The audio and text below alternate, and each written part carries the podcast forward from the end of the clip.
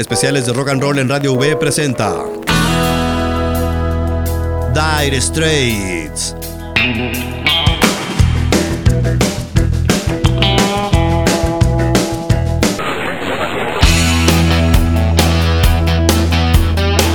La banda británica que abanderó las raíces del rock and roll en la década de los 80.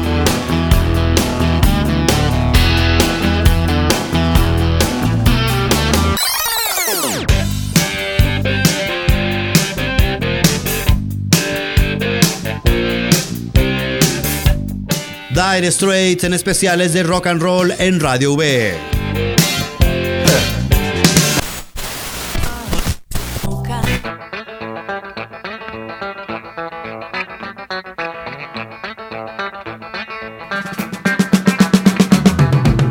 Los hermanos Mark y David Knopfler, originarios de Newcastle, Inglaterra, y sus amigos John Ilsey y Pick Withers, ambos de Leicester, fundaron la banda Café Racers en Londres a inicios de 1977. El grupo cambió su nombre a Dire Straits, expresión inglesa que se usa para decir que alguien está en severas dificultades y que un amigo de Withers le dijera al cuarteto al escucharlo tocar en una sesión de ensayo. Ya con ese apelativo, la banda grabó un demo de cinco canciones que ofrecieron a varias disqueras con respuestas negativas. Mark Knopfler se acercó al DJ Charlie Gillett, titular del programa Honky Tonk de la BBC, para pedirle consejos sobre cómo entrar al negocio de la música, pero a Gillett le gustó el demo y programó la hoy célebre canción Sultans of Swing en su programa. En los dos meses siguientes el grupo firmó contrato con la disquera Phonogram, grabó varios sencillos para la BBC, abrió los conciertos de la banda Talking Heads en el Reino Unido y en febrero de 1978 entró a los Basing Street Studios de Notting Hill para grabar su disco debut. El disco Dire Straits vendió 3 millones de copias en el Reino Unido y 11 millones en todo el mundo, con su estilo musical fuertemente influenciado por los guitarristas de rock J.J. Kell y de blues Albert King, y con un carácter sombrío y melancólico similar al de Bob Dylan.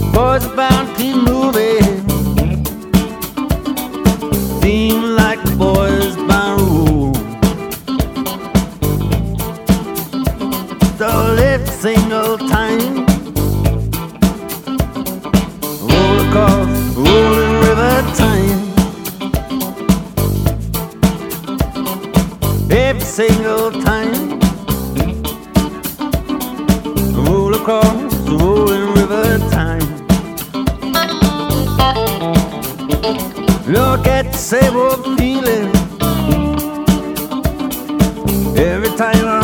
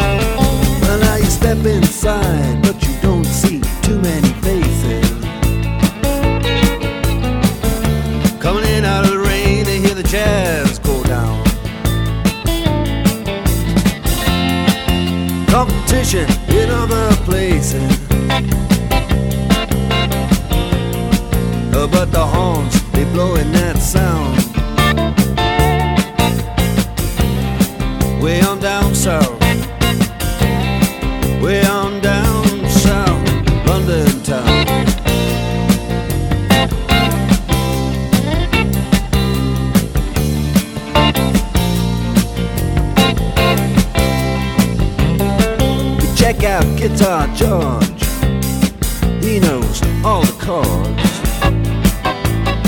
But it's strictly rhythm, he doesn't wanna make it cry or sing. If that old guitar is all he can afford, when he gets up under the lights to play his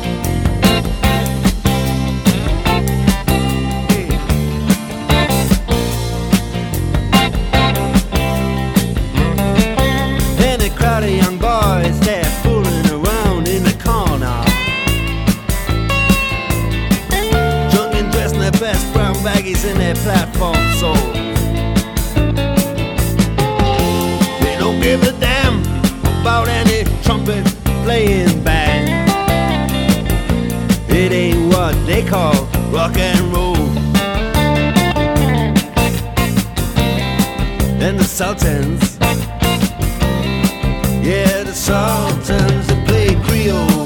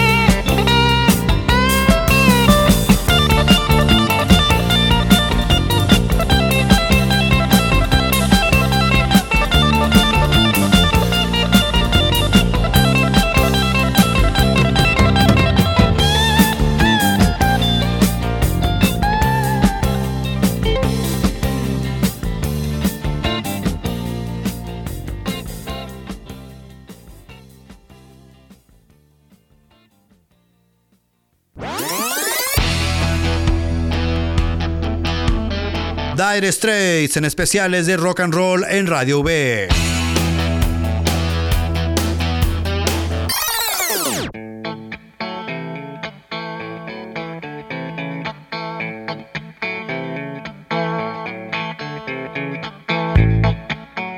inicios de 1979 el grupo realizó su primera gira por los Estados Unidos, tocando 51 conciertos con boletos agotados en 38 días, lo que ayudó a que la canción Sultans of Swing alcanzara el número 3 de la lista de Billboard. Bob Dylan asistió a un concierto de la banda en Los Ángeles y quedó tan impresionado por su sonido que invitó a Mark Knopfler y a Pick Withers a tocar en su disco Slow Train Coming de 1979. En noviembre de 1979 el grupo se concentró en los Compass Point Studios de Nassau, Bahamas, para grabar su segundo disco, Communique, que fue una continuación del estilo mostrado en Dire Straits, que alcanzó el número uno en las listas de popularidad de Alemania, Suecia y Nueva Zelanda, el número 11 en Estados Unidos y el 5 en el Reino Unido, y vendió más de 5 millones de copias. Luego de dos discos muy exitosos, la década de los 80 inició muy bien para Dire Straits. En febrero de ese año, la banda fue nominada a dos premios Grammys en la categoría de Mejor Interpretación de Rock por Sultans of Swing y en la de Mejor Artista Nuevo.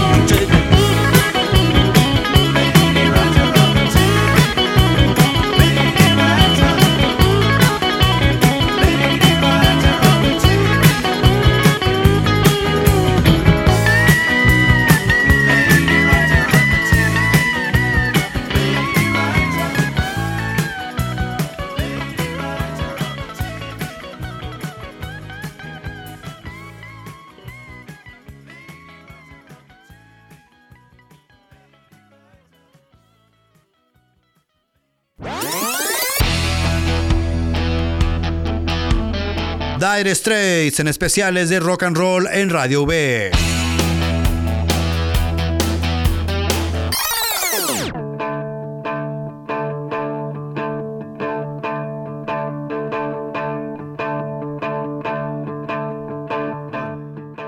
Durante la primera mitad de 1980, Mark Knopfler compuso la mayoría de las canciones de lo que sería el tercer disco de la banda y para la grabación contrató al productor Jimmy Jovine, célebre por haber trabajado en el disco Born to Run de Bruce Springsteen. Durante las sesiones de grabación llevadas a cabo en los Power Station Studios de Nueva York, el guitarrista y tecladista David Knopfler renunció al grupo debido a problemas personales con su hermano. Los trabajos continuaron con el guitarrista Sid McGuinness y el tecladista de la E Street Band Roy Beaton, sustituyendo al menor de los Knopfler. El disco Making Movies, que sería puesto en el mercado el 17 de octubre de 1980, inició una etapa de experimentación para la banda, con arreglos que si bien respetaban las influencias iniciales del grupo, eran cada vez más complejos y rebuscados. La revista Rolling Stone colocó a Making Movies en el número 52 de su lista de los 100 discos más importantes de la década de los 80 y el disco se mantuvo 5 años en la lista de popularidad en Inglaterra, alcanzando el número 4 luego de su lanzamiento.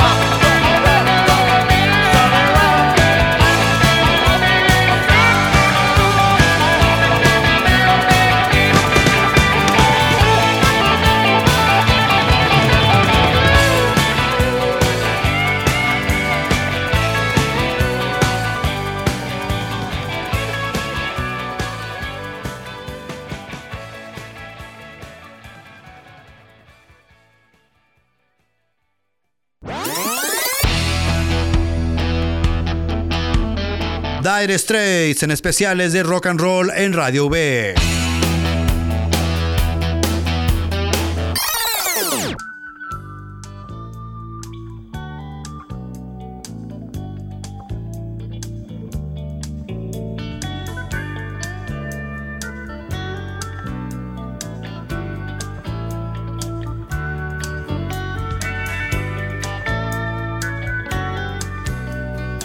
Para la gira On Location, Mark Knopfler reclutó al tecladista Alan Clark y al guitarrista Hyle Lind, y por primera vez como quinteto, Dire Straits entró al estudio en marzo de 1982 para grabar lo que sería su cuarto disco, Love Over Gold, que sería el primero producido en solitario por Knopfler. Durante esas sesiones, Dire Straits grabó la canción Private Dancer, pero el resultado no fue del agrado de Knopfler, quien creía que le vendría mejor una voz femenina. La canción sería grabada meses después por Tina Turner. Knopfler aseguró que el título del disco era una frase de un graffiti que durante años se podía ver desde la ventana de su departamento en Londres. Love Over Gold debutó en el número uno en Inglaterra y le valió a la banda un disco de oro en los Estados Unidos. El crítico de la revista Rolling Stone, David Freak, escribió sobre el disco. Dos estados de ánimo drásticamente diferentes dominan el nuevo disco de Dire Straits, uno agudo y feroz y el otro suave y seductor. El disco es una declaración de principios, es ambicioso y por momentos difícil, pero definitivamente es estimulante y fascinante. El 10 de enero de 1983, Dire Straits puso en el mercado el EP de cuatro canciones Extend Dance Play, cuando Love Over Gold aún estaba en las listas de popularidad. En 1983, Dire Straits ganaría su primer Brit Award en la categoría de mejor banda británica.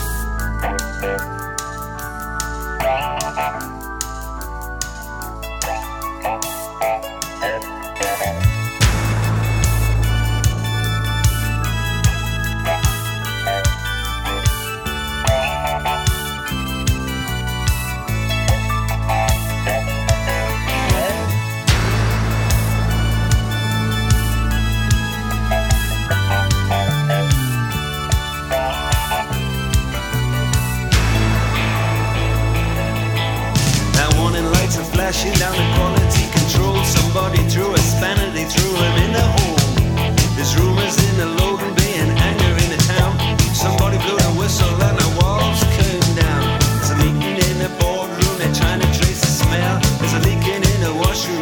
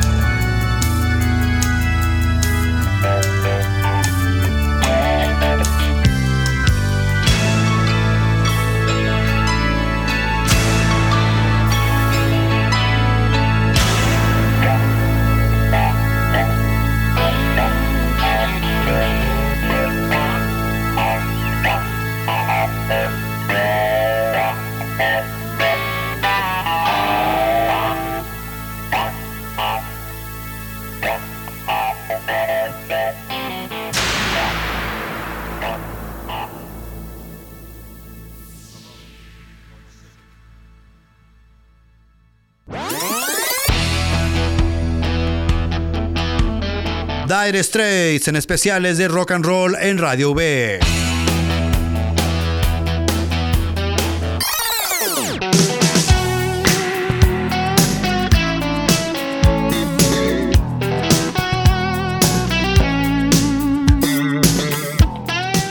Dire Straits establecida ya como una de las bandas más importantes del mundo, durante 1983 y 1984, Mark Knopfler grabó los soundtracks de las películas Local Hero y Call y produjo el disco Infidels de Bob Dylan. Además, John Ilsey grabó su primer disco como solista. Para finales de 1984, con una formación renovada que incluía dos tecladistas, Alan Clark y Guy Fletcher, dos bateristas, Omar Hakim y Terry Williams, y una larga lista de músicos invitados acompañando a Knopfler e Ilsey, Dire Straits empezó a grabar lo que sería su quinto disco de estudio. Los trabajos tuvieron lugar en los Air Studios de la isla caribeña de Montserrat y el resultado fue el disco Brothers in Arms, que pasó a la historia por ser el primer disco grabado totalmente con técnicas y formato digital y el primero de la historia en vender más de un millón de copias en formato de disco compacto. Brothers in Arms incluye la canción Money for Nothing, que se convertiría no solo en un gigantesco éxito comercial, sino además en una de las canciones más emblemáticas de la banda y una de las más representativas de la década de los 80. El disco le daría a la banda dos premios Grammys por el sencillo Money for Nothing y por su trabajo de ingeniería y sería un éxito comercial en casi todo el mundo, debutando en número uno en las listas de popularidad de por lo menos 12 países distintos, incluidos Estados Unidos y el Reino Unido. Pero la prensa especializada británica fue despiadada con Brothers in Arms, calificándolo de aburrido y de un ejercicio de holgazanería. En 2012, el crítico inglés Robert Sandal describió, para 1985 el éxito de Dire Straits había sido producto de su proceso de creación musical. Nunca cortejaron la celebridad, persiguieron modas o jugaron a la segura. Dire Straits ha sido amada y respetada como una de las pocas bandas que mantuvieron vínculos fuertes y creíbles con las raíces del rock and roll en un tiempo en el que las raíces no estaban de moda. El Brothers in Arms Tour, llevado a cabo entre 1985 y 1986, vendió casi 3 millones de boletos, constó de 240 conciertos en más de 100 ciudades diferentes e incluyó una participación en el mítico concierto Live Aid el 13 de julio de 1985 en el Wembley Stadium. A inicios de 1987, Dire Straits se declaró en pausa y solo se reunió para encabezar el cartel del Festival de Celebración del Cumpleaños número 70 de Nelson Mandela, llevado a cabo el 11 de junio de 1988 en el estadio de Wembley, y en septiembre de ese mismo año, Mark Knopfler anunció oficialmente la disolución de Dire Straits.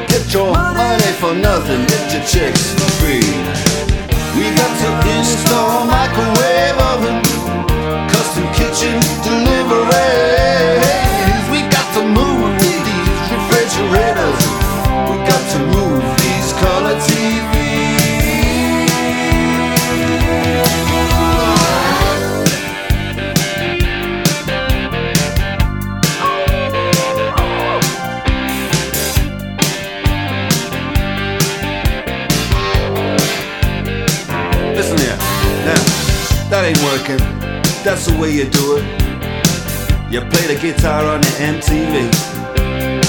That ain't working, that's the way you do it. Money for nothing and your chicks for free. Money for nothing, chicks for free.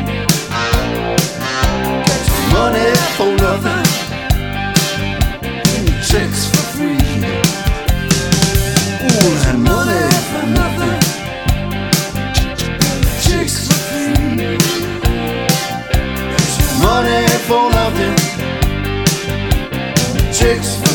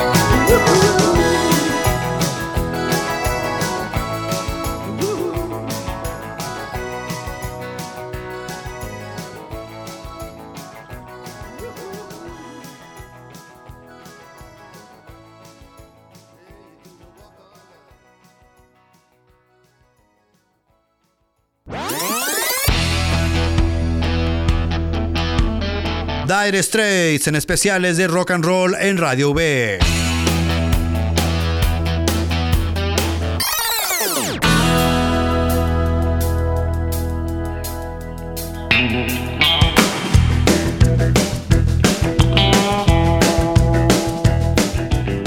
finales de 1990, Knopfler, Ilse, Clark y Fletcher decidieron reformar Dire Straits y con músicos invitados como los guitarristas Paul Franklin y Phil Palmer, el percusionista Danny Cummings, el saxofonista Chris White y el baterista Jeff Porcaro, el grupo entró a los Air Studios de Londres para grabar el disco On Every Street. Si bien el disco vendió más de 8 millones de copias en todo el mundo, debutó en el número 1 en Inglaterra y alcanzó el número 2 en Estados Unidos, la crítica fue unánime. Era una desconcertante continuación de Brothers in Arms.